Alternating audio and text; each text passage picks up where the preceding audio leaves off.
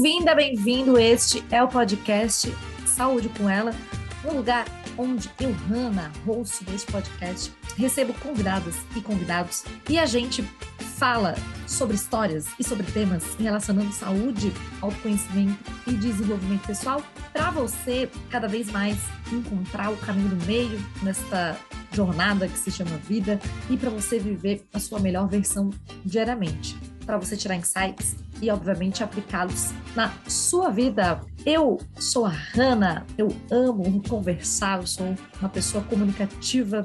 Atualmente trabalho ajudando a desenvolver pessoas, tanto com mentoria como no meu time. Então, trabalho com marketing de conteúdo, com growth, e eu amo poder contribuir com as pessoas, amo gente Amo conversar também e amo poder ajudar as pessoas.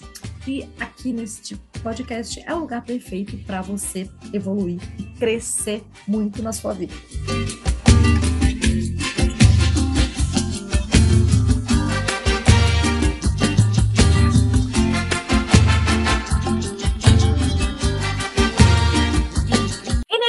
Eu vou falar sobre como lidar com emoções desconfortáveis. Gosto muito desse tema de inteligência emocional. Particularmente, eu era uma pessoa que não sabia lidar muito com as minhas emoções, era uma pessoa muito mais emocional. E aprendi, continuo sentindo, continuo sendo uma pessoa que sente e que não deixa de lado eh, essas emoções, muito pelo contrário. Só que aprendi a racionalizar, aprendi a lidar melhor com as emoções, a parar, observar, refletir. Então, estou compartilhando isso. Né? Eu não sei como que você lida com as suas emoções, especificamente as negativas, porém, falo isso com propriedade e com consciência, porque eu sei exatamente se você não consegue, como que você se sente e como que é, é não saber lidar, porque eu já estive nessa situação. É claro que estou em constante aprendizagem, então, é claro, é, nada Nada é fixo, porém eu acredito que já já percorri um caminho aí bem interessante e já consigo parar, respirar e dar aquela dar aquele fôlego. Não existem emoções negativas. Meu Deus, como assim não existem? Eu sinto, óbvio que tem. Na realidade, existem emoções desconfortáveis. Ali no começo do insight eu falei a palavra desconfortável. Por quê? Porque essas emoções elas têm como se fosse um polo negativo, né? Esse desconforto, que são as emoções como tristeza, raiva, inveja, é, esse, esse, esse espectro de emoções que geram uma sensação desconfortável. E pasmem, pasmem, pasmem. As emoções, elas duram de 60 a 90 milissegundos. Não, Hanna, não duram de 60 a 90 milissegundos, porque eu, eu senti muito mais. E eu falo isso que eu também já, já senti muitas vezes mais. O que aconteceu que foi essa emoção você transformou em um sentimento. Então, para lidar com emoções desconfortáveis, tem um framework, tem uma, um método que, uh, que eu criei e que também, de acordo com vários cursos que eu fiz, de acordo com as minhas próprias vivências, livros que eu li, Daniel Goleman, pai da inteligência emocional, já falei aqui, sou muito fã. Então, criei eu fiz um mix, né? De, de, fez uma saladona de várias questões e, e, e criei o meu próprio método. Então, o primeiro passo, quando vem uma emoção desconfortável, é uma, fazer uma autoobservação, ou seja, parar. Então, muitas vezes, eu já fui uma pessoa, considero ainda, eu, eu tenho uma impulsividade, mas não. Eu tenho mais uma intensidade, né? Continuo sendo intensa, porém não, não tanto impulsiva como já fui. E a gente tem essa tendência, se a gente não para e não se auto-observa primeiramente, a gente já quer reagir, ou a gente, sei lá, chora, ou a gente, sabe, é, tem isso muito à flor da pele. Tanto nas emoções boas quanto nas ruins, porém, principalmente nas ruins. Então, pare e auto-observação. Então, é o passo um. Então, sentiu uma tristeza, sentiu uma raiva, sentiu inveja, sentiu, sei lá, uma emoção negativa, pare e auto-observação. O segundo ponto é identificar, dar o nome. Então, tem que dar o nome. E a gente, a gente vai angústia, a gente coloca tudo ansiedade, entendeu? A gente, às vezes, coloca tudo num balaio e a gente não para para identificar e dar o um nome. Medo, então, assim, quem vem? Medo, raiva, tristeza, angústia, é, ansiedade, inveja, enfim, ira, são emoções desconfortáveis. Então, dá o nome. Então, que emoção? E para dar o nome, tem que ter o, o item 1, por isso que é um passo a passo, então é um processo. Então, por exemplo, se você faz algum esporte, então vamos supor que você faz tênis, né? Então, existe um método para você bater na, na, na bola, na, na, bolinha, com a raquete corretamente, que é um método que é mais eficaz, que é um método melhor. Você pode bater de qualquer jeito? Pode, porém, isso não vai ser tão, tão, tão eficiente. Então, existe um passo a passo, mesmo que depois que acontece? Na inteligência emocional, a mesma coisa. Por exemplo, hoje eu já faço isso sem pensar neste passo a passo, porque isso já virou algo que, repetidas vezes, né, com o treino, eu já consegui melhorar muito isso a ponto de eu não, não, não dividir esses passos do método em passos separados. Mas eu estou falando aqui didaticamente, e principalmente no, no, começo, ou principalmente se você nunca também ouviu falar nisso, é interessante fazer, fazer isso. Então, assim como na raquete, quando você vai bater na bolinha, a, a, o, primeiro, o, primeiro momento a pessoa fala, cara, bata a raquete, a raquete tem que ir até o outro lado do ombro, segura a raquete assim, bate na bolinha assado. No começo, uh, assim como também, por exemplo, andar de carro, você fica, ai, pega a embreagem, aperta, bota na primeira, bota na segunda, segura no volante, vê, e depois você já está, inclusive, passando batom e falando no celular, não faça isso, no meio do carro. Então, basicamente, esse processo de lidar com as emoções, principalmente emoções negativas, que eu estou aqui frisando neste insight, ele justamente o nome já diz, é um processo. Então, nesse primeiro momento, o ideal é realmente fazer o passo a passo e depois você vai ver que vai ficar quase que um processo fluido e, e mais assim automático, não no sentido de automático, de piloto automático, mas automático no sentido de vai ficar quase natural, sabe? É que nem, por exemplo, você vê ali o Roger Federer, o Rafael Nadal, sou muito fã dele, do Rafael Nadal, batendo na bola, tem a Inga, que é polonesa, meu pai é super fã da, da Inga polonesa, eles batem na bola com uma fluidez e com uma capacidade, com uma, sabe, com uma naturalidade, que parece que eles sempre fizeram isso. Então, porque justamente é muito treino, muita repetição. Que também a gente vai chegar nesse ponto. Então, número um, voltando, autoobservação. Então, para, então não reage e sim responde, ou seja, para e se auto-observa. Então, assim, opa, aconteceu aí, né? Por que, que eu tô desconfortável? Então, essa, essa paradinha, ela é fundamental Dar o um nome, então, é angústia, é raiva, enfim, dar o nome é fundamental, porque se você não dá o nome, ela tá com medo. Se você não dá o nome, você não, não consegue lidar, porque é, é como se fosse um, um monstro, digamos assim. Se você identifica que ele tá lá, é muito mais fácil de você é, aprender a lidar e combater do que se você deixa ali para baixo do tapete. Terceiro, acolhe. Acolhe essa emoção. Então, tudo bem sentir medo, muitas vezes eu sinto medo, muitas vezes eu sinto raiva, muitas vezes eu sinto angústia, angústia enfim, tristeza. Então, acolhe. Então, passo três é acolher. Então, recapitulando, autoobservação, então, ou seja, pare, um, pare e se autoobserve. Dois, dê nome às emoções, ou seja, identifique. Número três, acolhe. Acolhe o que você está sentindo. Tá tudo bem sentir emoções desconfortáveis, não, não se culpabilize por isso. E número quatro, respire. Então, para depois reagir. Então, respirar é um, é um R que é de respirar e depois você responde. Então, depois você responde. Então, a respiração, ela é um mecanismo que ela ajuda muito nessa lidar com as emoções e, e você conseguir é, fazer com que essa emoção desconfortável, ela depois passe.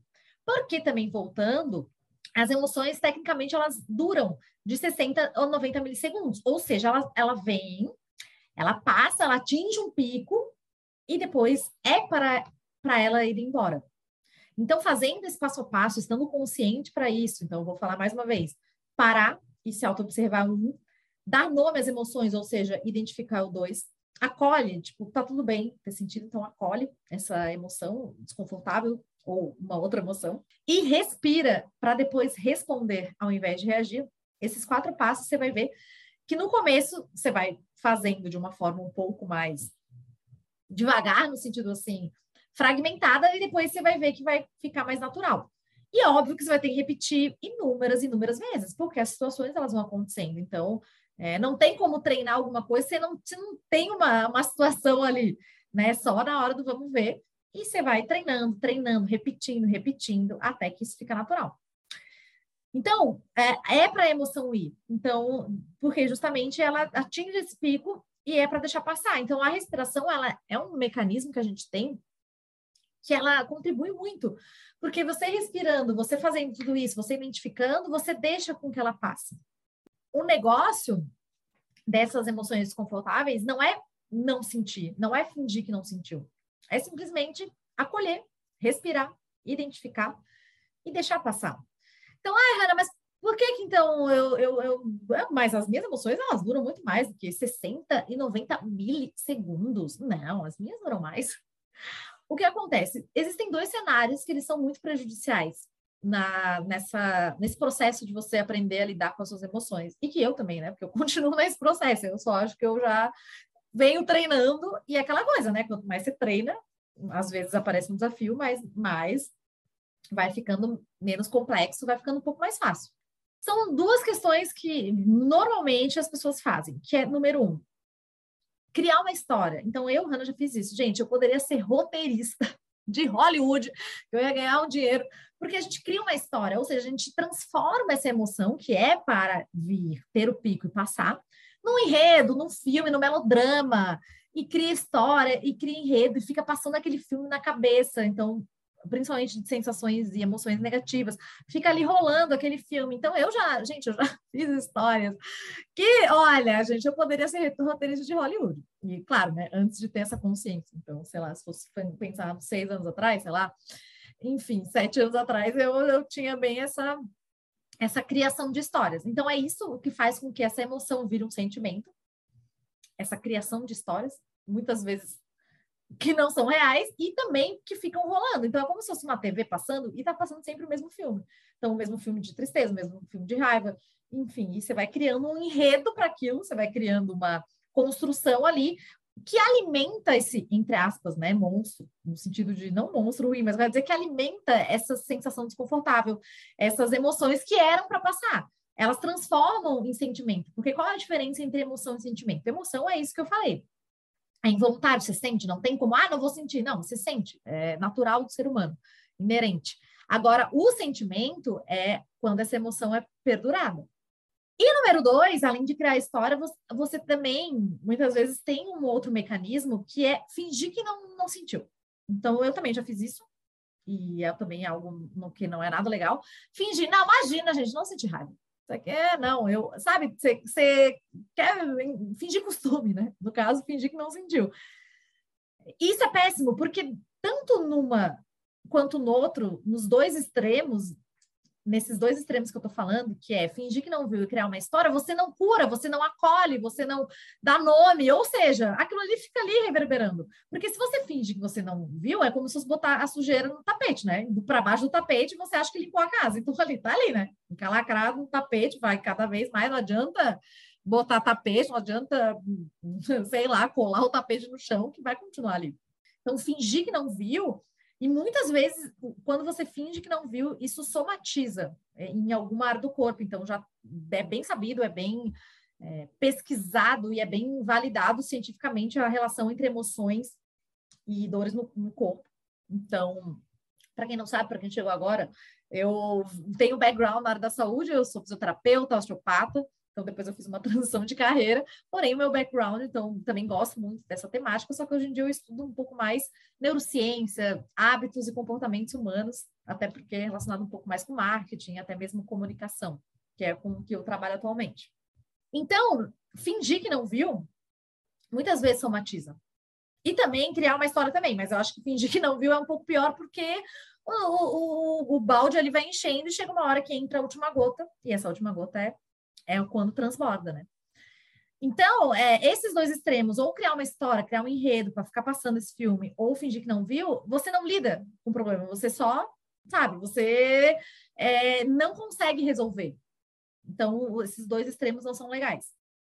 Ao passo que quando você faz esse método, quando você para, se auto-observa, identifica, dá o nome a essas emoções, né? No caso, acolhe, e você respira e deixa passar, você vai ver que você vai lidar muito melhor e você não vai fingir que não viu, porque você vai sentir, entendeu? Você sente, você reconhece, você acolhe. Então, não é fingir que não viu. E também, ao mesmo tempo, você não fica criando melodrama. Tá, tudo bem, sentir medo? Ué, sentiu medo para aquela situação, ou, enfim, ou uma situação com uma pessoa, uma situação, sei lá, na sua vida. É, você sente, né? Porque nós somos seres que a gente sente, a gente tem essa, as emoções, a gente é, é natural nosso. Então você nem cria essa história, mas também não fica alimentando, porque se você alimenta o medo, né? O medo ele pode te paralisar, por exemplo, ou se você alimenta essas sensações desconfortáveis, essa, essas histórias que você conta para você mesmo, você mesmo, isso não é legal, porque você fica num looping e aí você fica revivendo essas emoções negativas e você não sai desse ciclo. Então, também é algo que não é legal. E fingir que não viu também. Então, por isso que fazendo essa esse passo a passo, sentindo, acolhendo, você vai ver que você vai lidar muito melhor com as suas emoções e, consequentemente, isso é bom para você mesmo, você mesma, e ótimo para suas relações. Porque muitas vezes o que acontece, por isso que eu falo que é muito treino. Então, exige treino e também exige treino ao longo né, do tempo. Então, assim, por exemplo, voltando ali aos, aos exemplos esportivos, Rafael Nadal, a Inga, não foi ali a primeiro treino, vou jogar tênis, ah, fazer uma semana de treino, acabou, né? Virei a, virei a tendência profissional. Não, muitas vezes são anos de treinos até eles baterem na bola daquele jeito, até eles fazerem um saque daquela maneira, até eles fazerem um smash. Você entende? Então, precisa de treino e treino consistente. Então, hashtag time consistência. Quem não me acompanha lá, arroba Hanna Besbat, H-A-N-N-A-B-E-Z-B-A-T-T-I, então, P de tatu.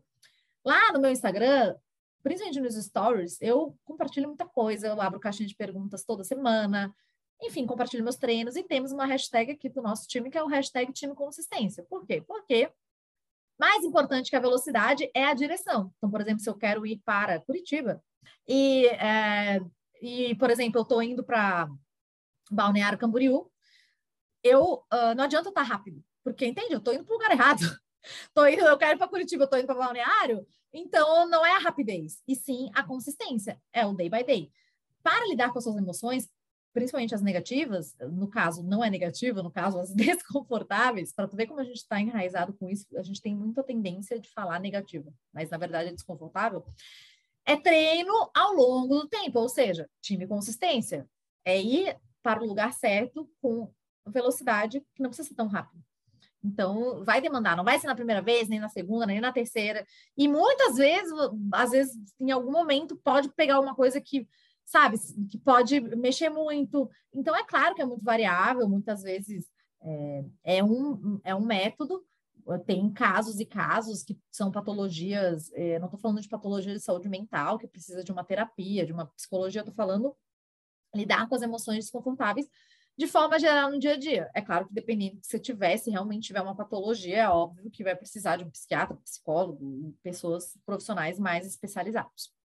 Só que você vai ver, aplica na prática essa, essa parte do, dessa autoobservação, né? Para, identifica, dá o um nome, acolhe, respira e depois responde. Ou seja, né? Você reconhece essa emoção. Então, fazendo esse método, você vai ver que a sua forma de lidar com as suas emoções desconfortáveis e a forma de você, consequentemente, lidar com as pessoas e no seu relacionamento, ela vai ser muito diferente. À medida, principalmente à medida do tempo. Né? Na primeira vez, às vezes, opa, peraí, me peguei reagindo, opa, não identifiquei, sabe? É óbvio que no começo é assim. E até hoje, né, gente, é, é um é uma consistência, só é uma consistência com consciência, ou seja, você tem, sempre tem que estar atento, atenta, porque a gente, se a gente se deixa levar, realmente é mais, hoje em dia é mais fácil a gente se distrair, a gente entrar em piloto automático. Beleza? Espero que você aplique este método que eu acabei de falar, esses quatro passos, que você não cria essas histórias de Hollywood. Não estou julgando quem foi eu, eu já fui muito essa pessoa. E também não finja que não sentiu, eu também já fui essa pessoa que fingindo por fora, eu tava, imagina, uma, uma, minha cara, poker, sabe poker face? Era poker face, mas por dentro, menino, tá explodindo aqui dentro. Então, é, nenhum desses dois caminhos, eles são legais.